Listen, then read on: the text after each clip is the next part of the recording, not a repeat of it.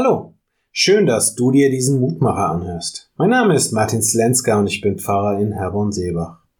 Zaghaft meldet sich der Drittklässler und verkündet mit ganz leiser Stimme, dass ihm der Bauch so weh tut. Woher es kommt, das weiß er nicht. Auch kein anderer kann es so richtig erklären. Irgendeine Unverträglichkeit vielleicht? Oder Laktoseintoleranz oder eine Glutenallergie?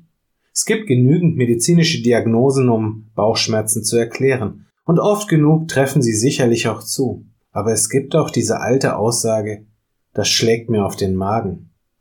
Von mir selbst kenne ich das nur zu gut. Da liegt eine Aufgabe vor mir, ein Termin steht in meinem Kalender, ein Gespräch ist geplant und mein Magen fängt an zu gurmeln.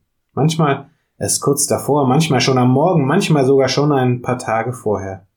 Mir wird richtig gehend unwohl beim Gedanken an die Herausforderung, die da vor mir liegt. Und in meiner Fantasie steht fest, dass es vermutlich sogar noch viel schlimmer werden wird, als ich es mir gerade ausmale. An der Grenze zum Land Kanaan hatte Mose Kundschafter ausgeschickt, um zu sehen, was die Israeliten dort dem verheißenen Land erwarten würde. Zwölf Mann gingen los, einer für jeden Stamm, und sie kamen zurück mit den Früchten des Landes, aber auch mit erschreckenden Berichten von starken Riesen und gewaltigen Städten. Nur einer von ihnen, Kaleb, stand auf und sagte, wir können das schaffen.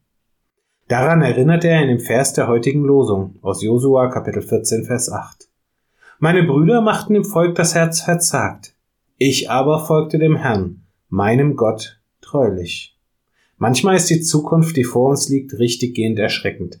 Sie jagt uns Furcht ein, macht uns Angst und Bange, schlägt uns auf den Magen.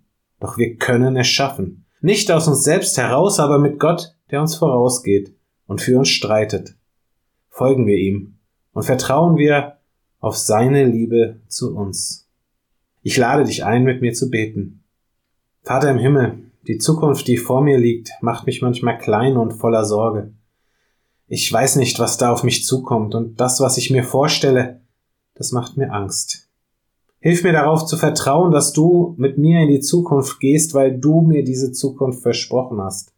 An deiner Seite kann ich allen Herausforderungen begegnen. Amen. Auch morgen gibt es an dieser Stelle wieder einen neuen Mutmacher. Für heute wünsche ich dir nun einen guten und gesegneten Tag. Bleib gesund, aber vor allem bleib behütet.